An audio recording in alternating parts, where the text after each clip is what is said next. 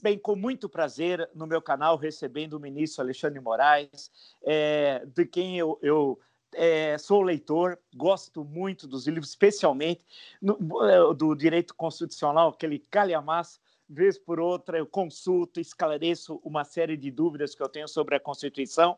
Eu que sou um constitucionalista no campo da história, portanto, eu sei pouquíssimo, muito pouco, e aprendo muito com o senhor. E muito obrigado, senhor, ter atendido o convite, ministro. E uma primeira questão inevitável que eu tenho de perguntar ao senhor é sobre a questão do inquérito das fake news, que preocupa certamente todos os brasileiros. É, eu, evidentemente, dentro do que seja possível falar sobre a questão das fake news, como é que está o inquérito e quando é que o Brasil vai poder ter conhecimento do que foi investigado? Bem, eu, eu que agradeço aqui, professor Vila, novamente, poder conversar consigo. É um prazer eh, sempre.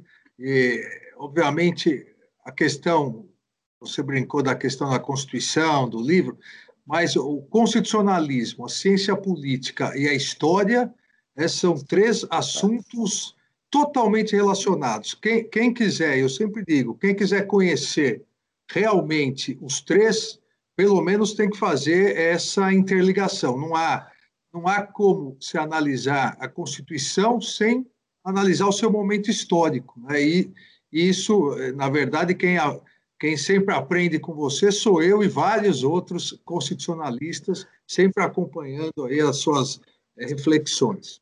Obrigado. Vila, nós estamos chegando ao, ao final do ano.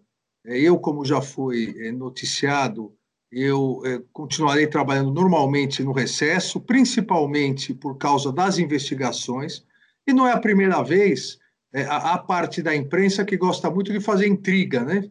E, e fizeram uma intriga. Em julho, da mesma forma, eu mantive o meu ritmo normal, exatamente por causa das investigações, e nesse momento de pandemia é importante estarmos todos atentos para qualquer eventualidade. E eu, o que eu posso dizer é para você, sem atrapalhar, obviamente, sei que você compreende claro. as investigações, é que é, as investigações avançaram muito. É, não só do inquérito chamado inquérito das fake news, é, mas também o inquérito dos atos antidemocráticos, porque a estrutura de investigação é a mesma. Eu diria, muitos dos participantes e dos grupos são os mesmos. Então, nós conseguimos fazer já essa interligação, foram ouvidas mais de 40 pessoas, quase 50 depoimentos. Esses depoimentos é, é, foram cruzados com várias informações ligadas à quebra de sigilo bancário, à quebra de sigilo fiscal, outros dados é, importantes, vários documentos apreendidos.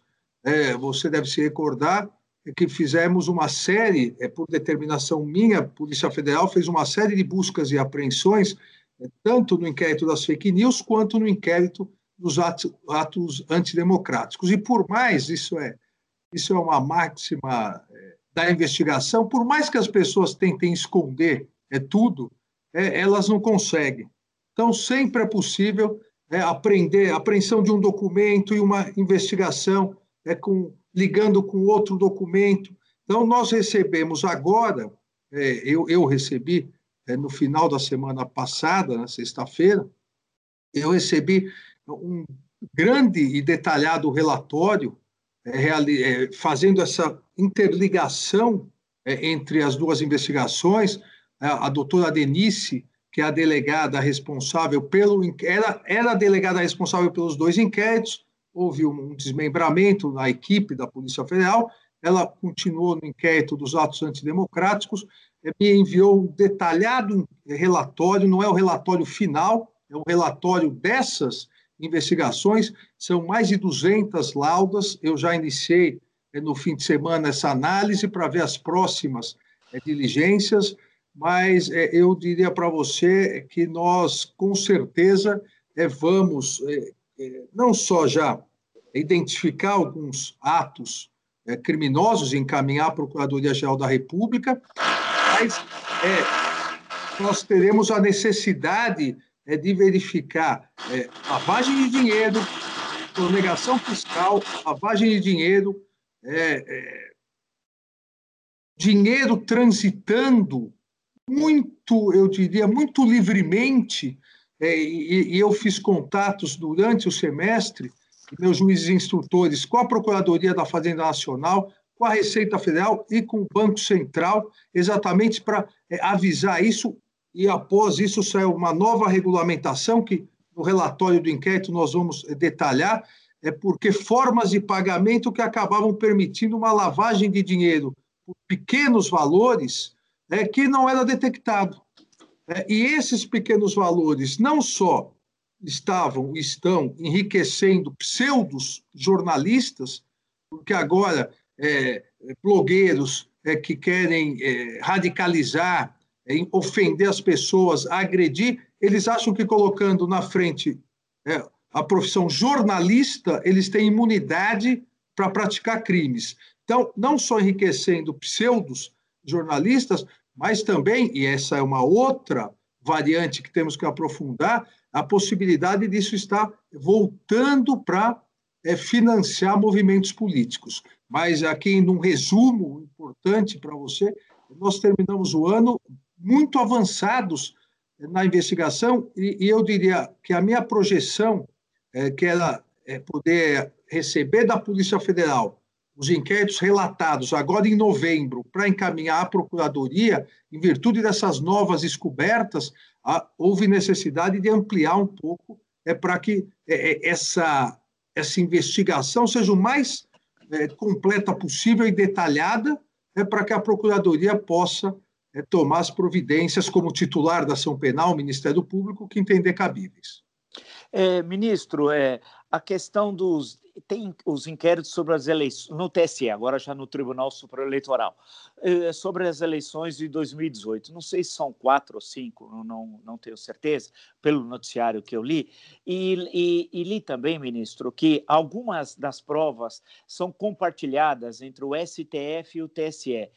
É, essa, esse compartilhamento de provas é, estão, é, está relacionado diretamente aos inquéritos, no caso do Tribunal Superior Eleitoral, sobre as eleições de 2018? Veja, são quatro é, AIGs, quatro. Né, quatro ações é, que correm sobre a relatoria do ministro Salomão, Luiz Felipe Sim. Salomão, que é o corregedor-geral eleitoral, ministro do Superior Tribunal de Justiça.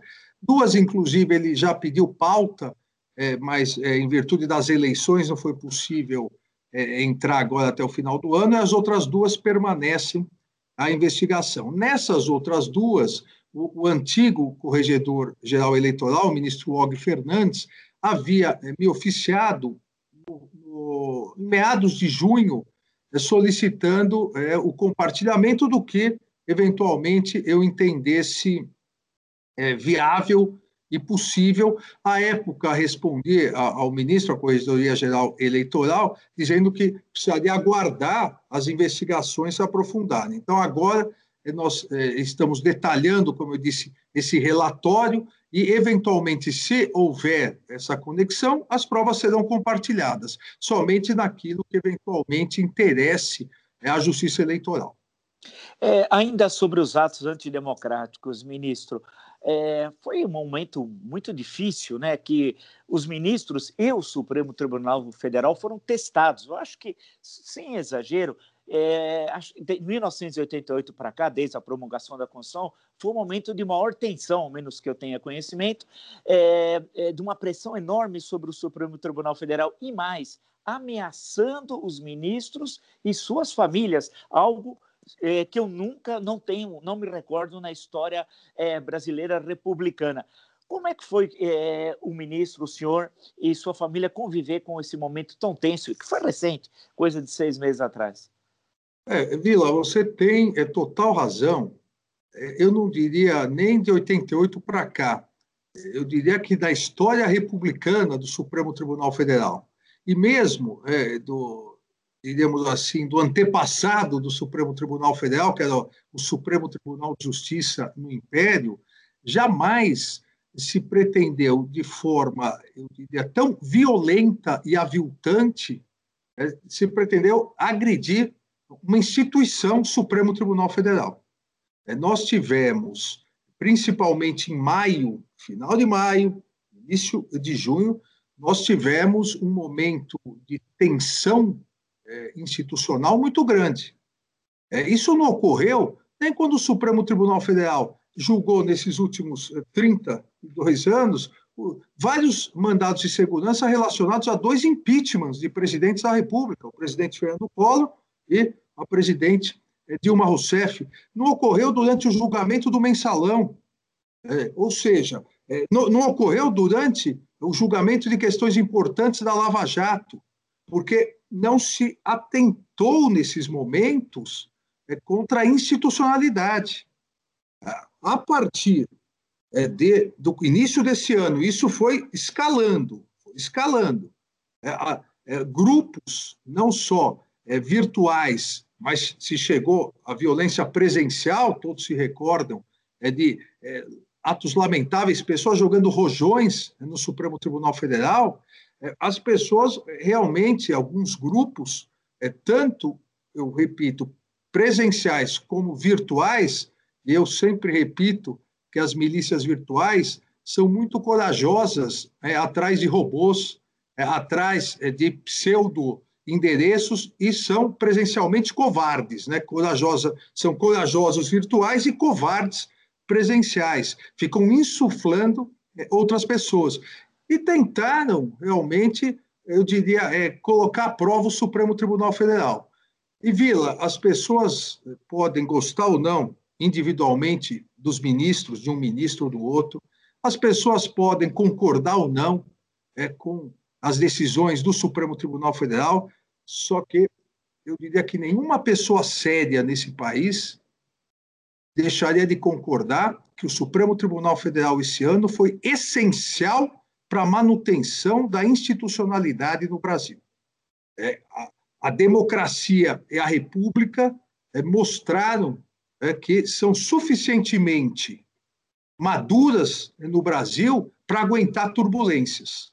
É, a Constituição trouxe mecanismos de controle, o Supremo Tribunal Federal, dentro das suas atribuições, utilizou esses mecanismos de controle, mesmo é, quando muitos grupos estavam, eu diria, tentando tensionar é, até é, uma eventual é, ruptura, mas a Constituição demonstrou é que há instrumentos dentro do mundo jurídico é para garantir a democracia, para garantir a estabilidade, o que não significa que turbulências não existam. Mas o Supremo Tribunal Federal e o Poder Judiciário é, como um todo não faltou é, a democracia e a República esse ano. E basta ver é que a partir é, do embate maior de maio e junho, é, com também com outras turbulências menores, mas nós voltamos é, a um nível aceitável é, de é, conflito, e, porque o nível estava absurdo.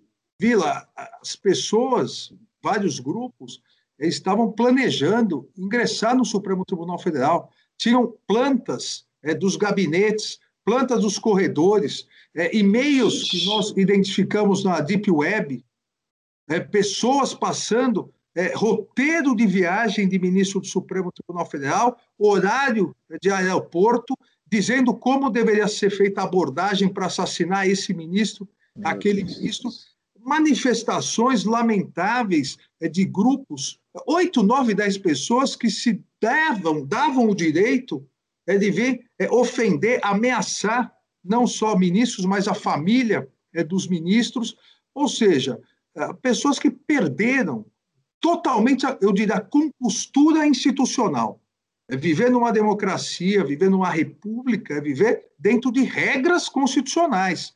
E essas pessoas perderam totalmente a noção disso. Supremo Tribunal Federal, e não só, o Poder Judiciário efetivou diversas é, prisões, diversas ações para mostrar que no Brasil há justiça, que no Brasil a Constituição é respeitada e que o Supremo Tribunal Federal e o Poder Judiciário não faltarão ao Brasil nesses momentos difíceis, mesmo mesmo correndo risco de vida os ministros e muitos de seus familiares. É, ministro, a questão do juiz de garantias. Eu lembro que na nossa conversa anterior tocamos nisso. O tempo passou e, e essa é uma questão que está presente muito no noticiário. É, como é que está essa questão? Quando é que isso vai ser implantado ou não? Porque tudo tem uma.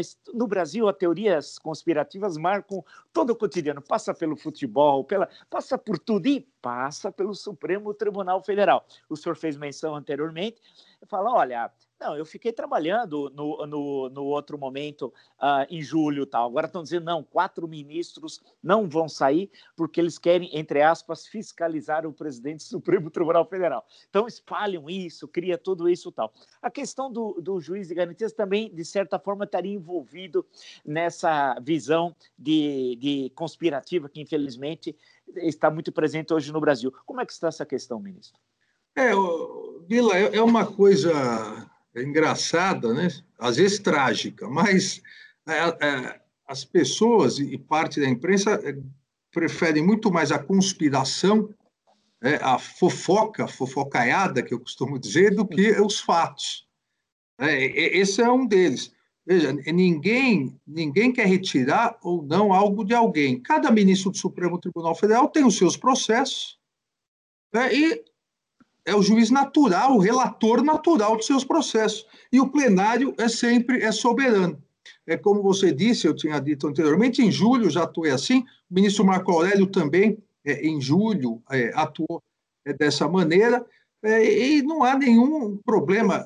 É gozado porque, é, as, ao invés das pessoas reconhecerem que a, abrimos mão das férias é, para é, poder garantir esse período é, da pandemia, né, preferem criticar e ingressa com essa questão do é, juiz de garantias.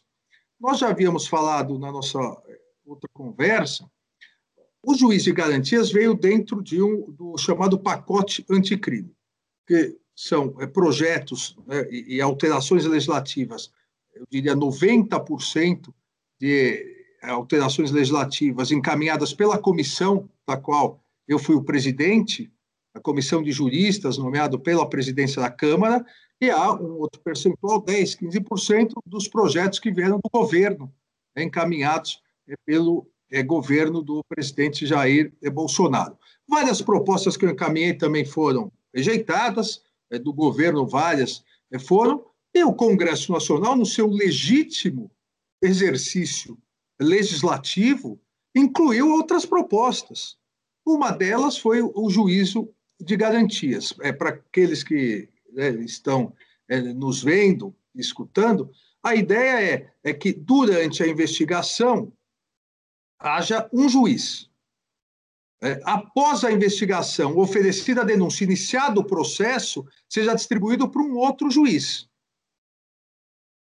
Eu, eu não coloquei isso é, nas minhas propostas. Mas também não vejo nada de absurdo nessas propostas. São Paulo, é, o município de São Paulo, a comarca, para falar o termo judiciário de São Paulo, que é a maior comarca do Brasil, atua dessa forma há 40 anos. Nós temos o DIPO, Departamento de Inquéritos Policiais. Toda investigação, é, todas as medidas busca apreensão, prisões temporárias, prisões preventivas, interceptações telefônicas, é, todas as medidas durante a investigação são conduzidas por 10 juízes do DIPO. Após a denúncia, é distribuída para uma das varas é, criminais. Então, funciona assim, é possível reestruturar. É, eu, eu, eu diria para você é que é possível conviver sem, o juízo de garantias e é possível estruturar com o juízo de garantias. O Congresso, no seu legítimo é, exercício é, legiferante, aprovou. É, num primeiro momento, o ministro Dias Toffoli ele, ele deu a liminar para que houvesse 180 dias, para que houvesse um prazo possível para o judiciário se adaptar. E, no segundo momento, o ministro Luiz Fux, que é o relator, é, acabou suspendendo, e isso está é, para ser referendado é, pelo plenário. Eu acredito, até porque o ministro Luiz Fux, agora presidente do Supremo Tribunal Federal, é um dos maiores defensores da colegialidade é, do tribunal, a ideia de que é, as medidas é, dadas liminarmente, dadas individualmente, monocraticamente, devem logo ser submetidas ao, ao poder é o poder do plenário, ao colegiado, eu acredito que ele deva é, colocar no início do ano. Esse ano, ele, inclusive, é, justificou, né, e nós justificamos também, cada um tem as suas liminares, porque o Supremo deu atenção maior à questão da pandemia. É, nós julgamos é, é, quase 3 mil, por incrível que pareça, 3 mil ações ligadas à pandemia. Algumas importantíssimas, e aqui volto à ideia: o Supremo não faltou à sociedade brasileira, garantindo é, que estados e municípios seguissem a ciência, é, pudessem também participar é, dos planos é, ligados à pandemia. Então, em virtude dessa prioridade, outras, outros referentes a liminares, é, eles é, ficaram para o começo do ano. Mas acredito que no primeiro semestre, certamente, nós deveremos, nós, o plenário, analisar e finalmente dar uma palavra final, se deve ou não ser instalado, porque e isso eu defendo, inclusive em relação às minhas liminares, aos meus processos, a segurança jurídica ela exige é, que a decisão seja rápida e colegiada, é para que as pessoas tenham segurança. Obviamente, nem sempre o Supremo vai acertar, é como ninguém e nenhuma instituição sempre acerta, mas essa transparência, essa celeridade é, garante segurança jurídica. Então, eu, eu creio que logo no primeiro semestre agora devemos analisar essa questão. Aí o senhor falou sobre essa questão do, do colegiado e das decisões monocráticas. Essa é uma questão complexa. Não sei se eu estou é, correto, ministro. Se eu tiver errado, me corrija, não tem nenhum problema. Ah, eu, quando leio o relatório do, anual do Supremo Tribunal Federal, o que me chama a atenção é o número é, de decisões do Supremo. É uma, uma fábula, 100 mil, 110 mil, é uma loucura tal. E temos duas turmas, só para quem nos acompanha lembrar, né? o presidente não faz nenhum, parte de nenhuma das turmas, e temos as decisões monocráticas. Agora, como compartilhar as decisões monocráticas com as decisões do colegiado, do plenário, tendo em vista que há um volume fabuloso é, do Supremo Tribunal Federal? Ou será que é necessário transformar o Supremo Tribunal Federal numa corte exclusivamente constitucional. Sei que essa discussão não é de hoje, mas me parece importantíssimo. Como é que o senhor vê isso? Uh, Vila, esse ano, é, se há algo, e mesmo nas crises, nas pandemias, é, sempre se retira alguma lição importante, eu, eu diria que o Supremo Tribunal Federal equacionou muito bem essa questão, porque nós aprovamos ainda na presidência do ministro Dias Toffoli, nós aprovamos uma mudança regimental possibilitando uma ampliação é, da, da, das ações e recursos que podem ir para o plenário virtual, que é aquele que fica é, de uma sexta-feira é, até o final da outra, fica durante oito dias para que os ministros possam é, votar, exatamente para se colocar é, questões é que é, o relator, naquele primeiro momento, acha é que não há necessidade é de um debate mais aprofundado.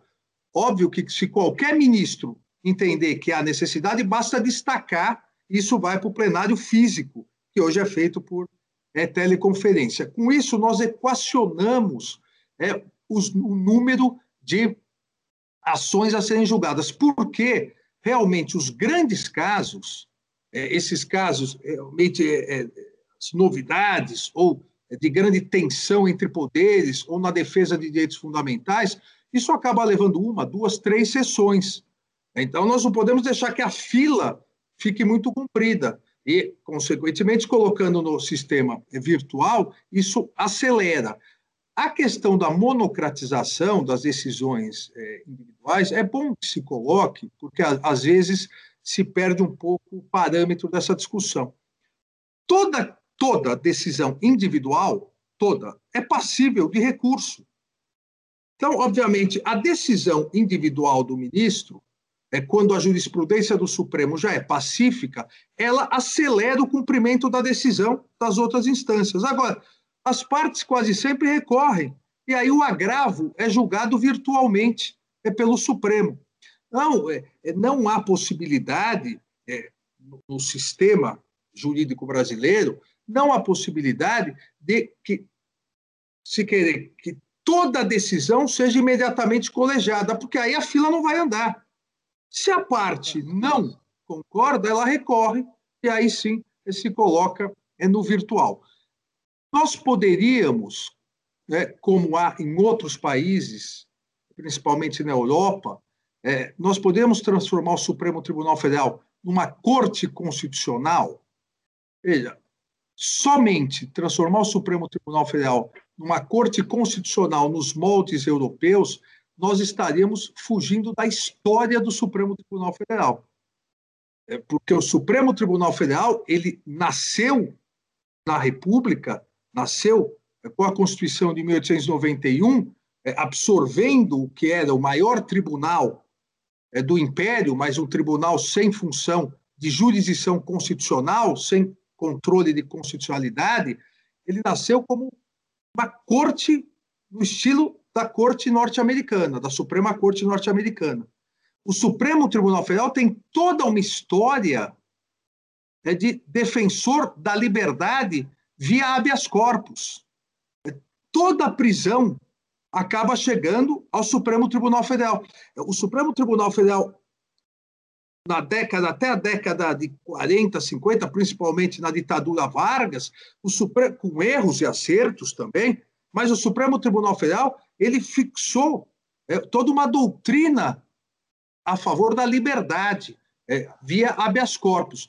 Não acredito, eu não sou é, a favor que o Supremo Tribunal Federal, é, até pela estrutura jurisdicional brasileira se transforme só em corte constitucional. Eu entendo que é importante a função é de defensor das liberdades públicas, é, via repercussão geral. Agora, nós temos que criar, como estamos criando, instrumentos para evitar é, que ações que não tenham conteúdo constitucional acabem chegando ao Supremo Tribunal Federal. E eu dou sempre o exemplo, uma das primeiras ações é, um dos primeiros recursos que eu julguei quando cheguei ao Supremo Tribunal Federal, daqui a pouco já completando quatro anos, foi se é, é, o campeão brasileiro seria Flamengo ou esporte. É, anos e anos para isso. Havia sido aceito o recurso extraordinário e nós julgamos né, que, que o campeão foi o esporte. Mas onde já se viu decidir campeonato brasileiro de futebol né, no Supremo Tribunal Federal. Qual a repercussão geral para isso? Óbvio que se o Corinthians estivesse envolvido, aí a questão constitucional seria maior, porque é uma religião, é, é questão de fé. Mas tirando o Corinthians, é um absurdo isso. Então, o Supremo vem se adequando. Para você ter uma ideia, Vila, é, nós, nos últimos três anos, nós diminuímos é, o acervo de 100 mil processos é para 24 mil processos. Não, é, nós estamos com esses sistemas de sessões virtuais, de julgamentos virtuais, nós estamos é, enxugando para poder dedicar mais tempo às prioridades. E a repercussão geral é, é tão importante hoje quanto as ações diretas de inconstitucionalidade, porque uma vez julgada se aplica automaticamente né, há milhares de casos. E aí, uma outra questão que o Supremo tem que insistir, que é a mudança de mentalidade do Poder Judiciário brasileiro. A primeira instância discute a ação, a segunda discute, os tribunais superiores discutem. Agora, chegou ao Supremo Tribunal Federal, fixou a tese, é inadmissível que as outras instâncias não apliquem imediatamente a tese, porque isso acaba dando uma multiplicidade né, de recursos. Então, nós temos que seguir os precedentes, né, e isso o Supremo vem insistindo é, para evitar exatamente é, o número excessivo de ações é, se multiplicando. Se o juiz, desde o início, já fixa, o Supremo aplicou esse precedente, é, nós vamos é, conseguir é, desjudicializar grande parte da sociedade. Pegando esse gancho, ministro, a judicialização da política. Todos acusam, dizem o seguinte, mas o Supremo legisla tal. Bem, acho eu que o Supremo só age quando é provocado, né? Senão ele não, não dá suas respostas. Isso é, é, algo recorrente no noticiário. Ah, está judicialização da política brasileira. O Supremo está é, querendo interpretar, não interpretar a Constituição, mas fazer uma nova Constituição, alterar os artigos, os sentidos.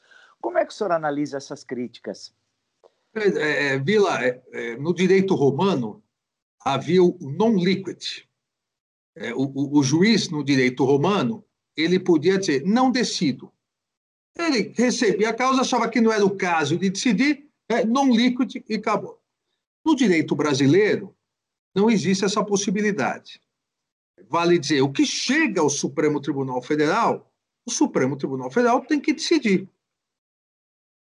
Quando se diz é que é, o, o Supremo, você, você é, falou de uma forma, de uma forma chique, é, fina.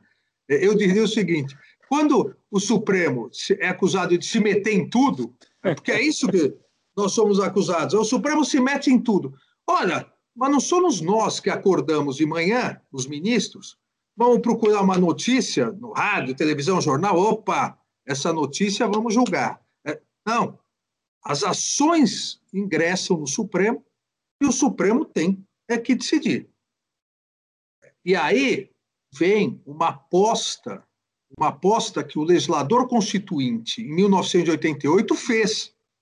O legislador constituinte em 88, e você melhor do que ninguém sabe, Vila, porque disse o historiador é, das constituições, o legislador constituinte em 88, em 1988, ele, sábia e humildemente, ele olhou para trás e fez uma pergunta. Por que, que o Brasil, que copiou a estrutura institucional norte-americana com presidencialismo, com tripartição de poderes, e federalismo, com núcleos regionais de poder, eh, são dois instrumentos criados exatamente é, para conter o abuso de poder. É, por que, perguntou o legislador de 88, por que não deu certo no Brasil? O Brasil copiou, só que o Brasil Começa com o estado de sítio Marechal Deodoro, continua com Floriano Peixoto, tem um pouquinho de uma experiência, dizer, para a época, era uma experiência democrática. Depois veio a ditadura Vargas, depois ditadura militar. Nós sabemos que entre a ditadura Vargas o golpe militar, nenhum presidente da República conseguiu assumir se não tivesse, se, sem ter tido apoio de ala das Forças Armadas. Exato. E, e vira e mexe era possível um golpe. Ou seja, por quê? E aí, por isso que eu digo que humilde sabiamente. Humildemente, o legislador constituinte disse: no Brasil, o legislativo não consegue fazer frente ao executivo sozinho. Vamos fazer o que faltava para copiar, no bom sentido, institucionalmente a estrutura norte-americana. Vamos colocar o judiciário como poder de mesma dignidade dos demais. E essa frase, poder de mesma dignidade, não é minha, é de John Jay, é o primeiro presidente da Suprema Corte norte-americana e que foi um dos grandes autores é, dos artigos federalistas. Se apostou no Judiciário e no Supremo Tribunal Federal. Mas não só se apostou fortalecendo o judiciário, como se apostou facilitando o ajuizamento de ações no judiciário e principalmente no Supremo. Nenhum tribunal constitucional do mundo tem um acesso tão facilitado quanto o Supremo Tribunal Federal. Veja, todos os partidos políticos, para fazer uma comparação, na França, no Conselho Constitucional francês, se exige um certo número de deputados para poder provocar. Aqui, se o partido tem um deputado, ele pode entrar com ação é direta. Associações de classe, confederações sindicais, isso leva todos os assuntos ao Supremo Tribunal Federal. Consequentemente, o Supremo Tribunal Federal, é, o plenário, tem que decidir. Eu volto a insistir, olha, com acertos, olha, com erros, faz parte de qualquer órgão composto por seres humanos, mas eu diria, Vila, e acho que não erraria, e eu dizia sempre isso antes de ser ministro do Supremo Tribunal Federal, que de 88 para cá o Supremo acertou bem mais do que errou. Erros acontecem, mas institucionalmente acertou mais é, do que errou. Interpreta a Constituição, às vezes há um ativismo judicial, há um ativismo judicial, é como ocorre em todas as cortes do mundo. É o Tribunal Constitucional Federal alemão, para não usar o termo ativismo judicial, usa sentenças aditivas, ou seja, dá uma interpretação né, adicionando alguma coisa à lei na interpretação para que ela seja adequada a determinado princípio. Isso faz parte é, da interpretação constitucional. O que nós não devemos aceitar e devemos evitar é, é, são as chamadas é, excentricidades judiciais. É, o eu acho que. Isso realmente é o Supremo deve sempre evitar. Eu posso não concordar com a Constituição, mas eu não posso dizer, ah, eu vou decidir assim porque eu acho que a Constituição deveria ser assim. Não. É, e por isso que as decisões devem ser fundamentadas para se mostrar, eu cheguei a essa conclusão em virtude disso. Ninguém no Supremo Tribunal Federal, eu aqui, mesmo sem ter procuração dos meus dez colegas, acho que eles concordariam comigo, ninguém aqui quer reescrever a Constituição.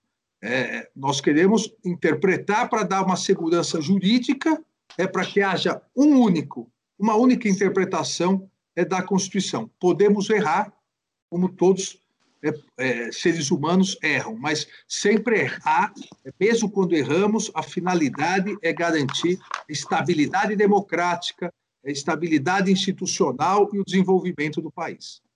Justamente sobre isso, eu abri, acertei acho que eu estou viciado em ler a Constituição, achei justamente aqui o, a cabeça do artigo 142, pegar essa questão do senhor uh, e que eu queria colocar uh, ah, para quem nos acompanha e a opinião do senhor. Artigo 142, e por que eu estou escolhendo?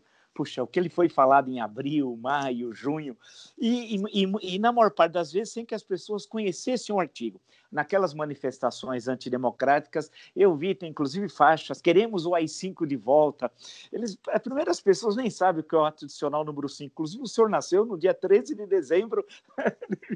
De 68. Justamente no dia do AI-5, né? Exatamente. Ah, então, aí uh, eu falo assim: puxa, as pessoas não abriram, não leram. Né? Então, por exemplo, o artigo 142 diz o seguinte: as Forças Armadas, constituídas pela Marinha, pelo Exército e pela Aeronáutica, e essa ordem não é acidental, porque é ordem de antiguidade. De antiguidade, né? exato. É mais antiga que o Exército e a Aeronáutica. São instituições nacionais permanentes e regulares, organizadas com base na hierarquia e na disciplina, sob a autoridade suprema do presidente da República e destinam-se à defesa da pátria, à garantia dos poderes constitucionais e, por iniciativa de qualquer destes, da lei e da ordem. Bem, colocaria o senhor? Essa foi uma questão muito falada é, pelos constitucionalistas de Botequim, aqueles que acham que interpretam a, a Constituição. Quem é a última voz? Quem é que decide efetivamente a, a necessidade é, da utilização das Forças Armadas caso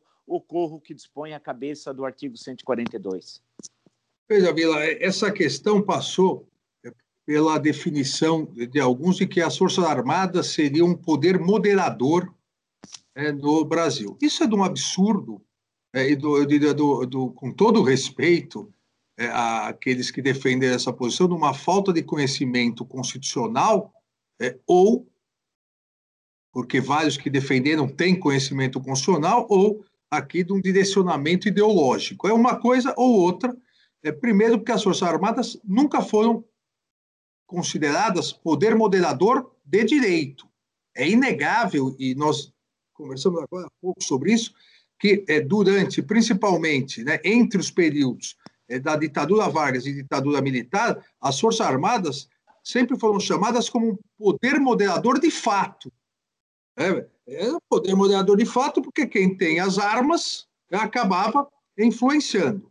É, a partir, a partir é, dos governos militares, e você também, é, como um grande historiador, sabe disso, se teve algo é, que foi muito bem estruturado institucionalmente no início dos governos militares, foi uma profissionalização das Forças Armadas.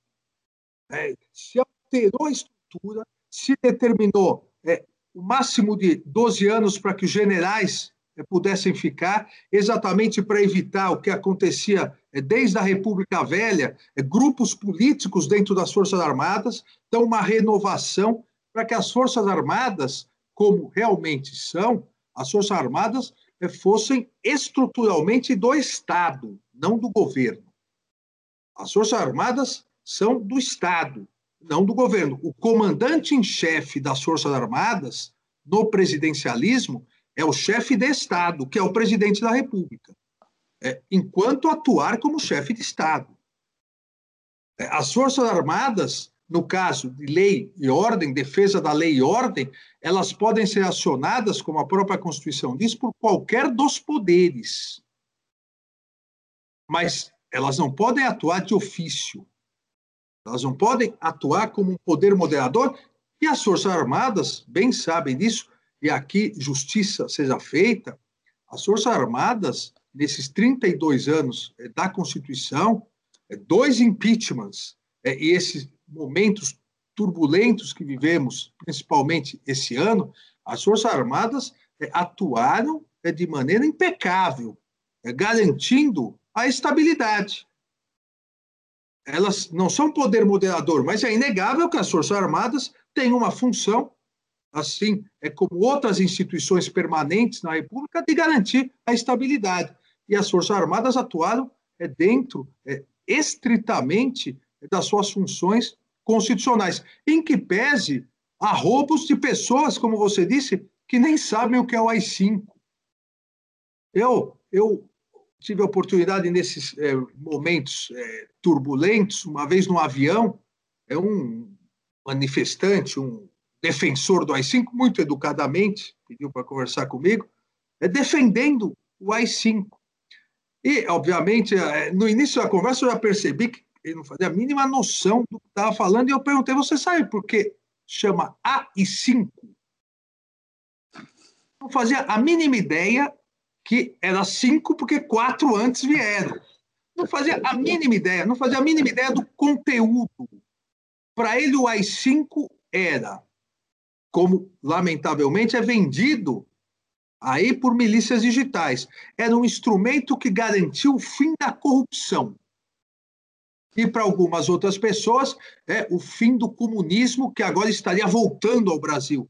Então ele defendia um ato institucional antidemocrático, o ato institucional mais duro contra as liberdades públicas da história brasileira, sem saber por que, que era cinco, o que, que era aí, não sabia que era ato institucional, não sabia o conteúdo, nunca leu, porque achava que era para combater a corrupção e o comunismo, que diríamos aqui, Vila, está fora de moda até na China, né? quanto mais é voltando é no Brasil. E eu comecei a explicar e falei, não, eu entendo, o senhor, o senhor é comunista, né, esquerdista. E daí a conversa realmente tinha que acabar, porque é, de, depois de me chamarem, e as redes sociais me taxaram de comunista, esquerdista, só faltava me chamar de palmeirense né, para o meu dia é, estragar. Ou seja, as pessoas defendem coisas que não sabem. As pessoas citaram o artigo 142 como se fosse possível as Forças Armadas, é, e eu digo aqui, as pessoas citaram sem consentimento das Forças Armadas, que não concordaram com isso. Como se fosse possível as Forças Armadas dizem, não, não, realmente, agora nós vamos tomar conta porque está muita confusão. Não existe isso, a Constituição não estabeleceu. Isso, a Constituição estabeleceu uma tripartição é, de poderes e o respeito absoluto à Constituição. E é isso que o Supremo Tribunal Federal tem por missão. E é isso que nós, ministros do Supremo Tribunal é, Federal, é, iremos, dentro é, das nossas competências e esforços pessoais, fazer é, até o final das nossas carreiras.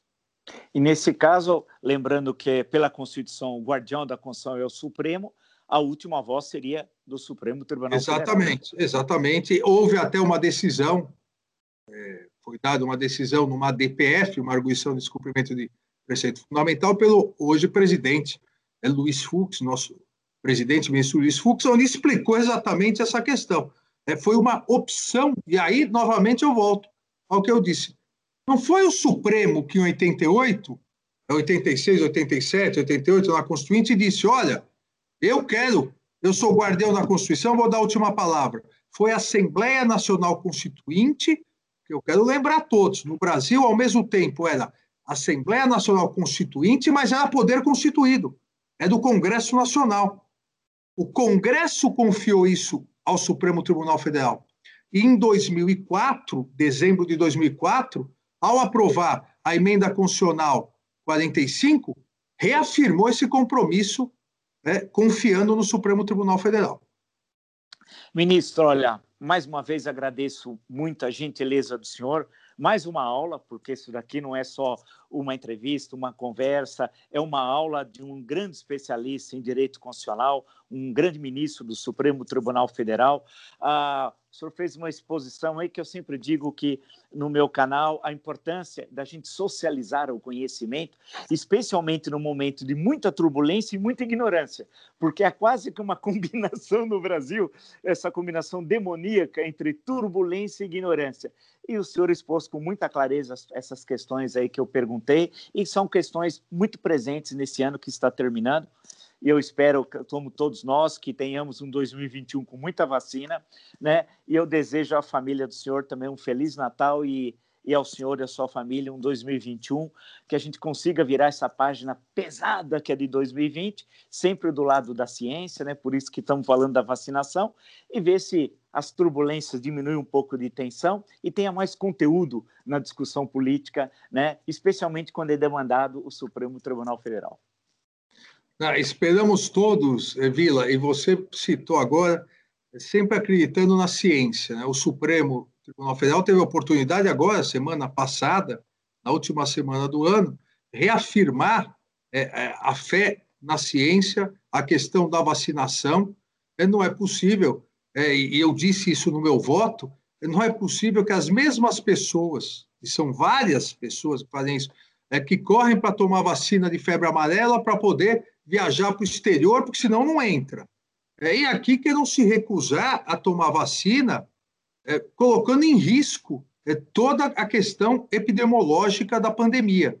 É óbvio, é, isso foi bem ressaltado pelo Supremo, ninguém vai é, é ser puxado pelos cabelos, ninguém vai ser ameaçado é, de morte para tomar vacina, mas consequências existirão, sanções é, de não poder participar, não poder, por exemplo, e essas são as sanções que no mundo todo existem. Eu citei um caso da Califórnia agora, recente, porque houve uma epidemia de sarampo, e a Califórnia, pela primeira vez, determinou que fosse obrigatória a vacinação, e as crianças que não mostrassem não poderiam nem em escola, nem em creche.